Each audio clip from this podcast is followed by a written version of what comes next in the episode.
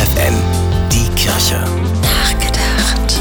Ärzte, Politiker und Psychologen sind sich mittlerweile einig, während der Corona-Pandemie die Schulen zu schließen war ein Fehler. Verschiedene Studien zeigen auch, dass in den vergangenen zwei Jahren die Zahl der psychischen Erkrankungen bei Kindern und Jugendlichen deutlich gestiegen ist. Die beiden großen Kirchen wollen deshalb die Sorgen und Ängste der jungen Generation in den Mittelpunkt ihrer Woche für das Leben stellen.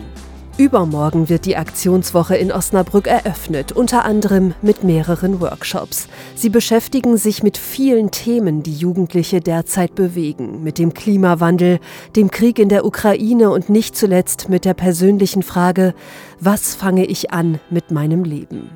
Von dieser Woche für das Leben sollen zwei Signale ausgehen. Zum einen, wir hören euch zu, wir nehmen eure Sorgen ernst, wir bieten Unterstützung, wenn ihr Hilfe braucht.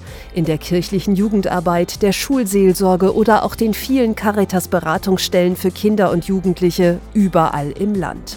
Und zum anderen, wir schätzen, wie ihr euch engagiert für die Umwelt, für Geflüchtete, in Freiwilligendiensten, in der Schule und damit für eine bessere Zukunft. Stefanie Behnke, FFN Kirchenredaktion.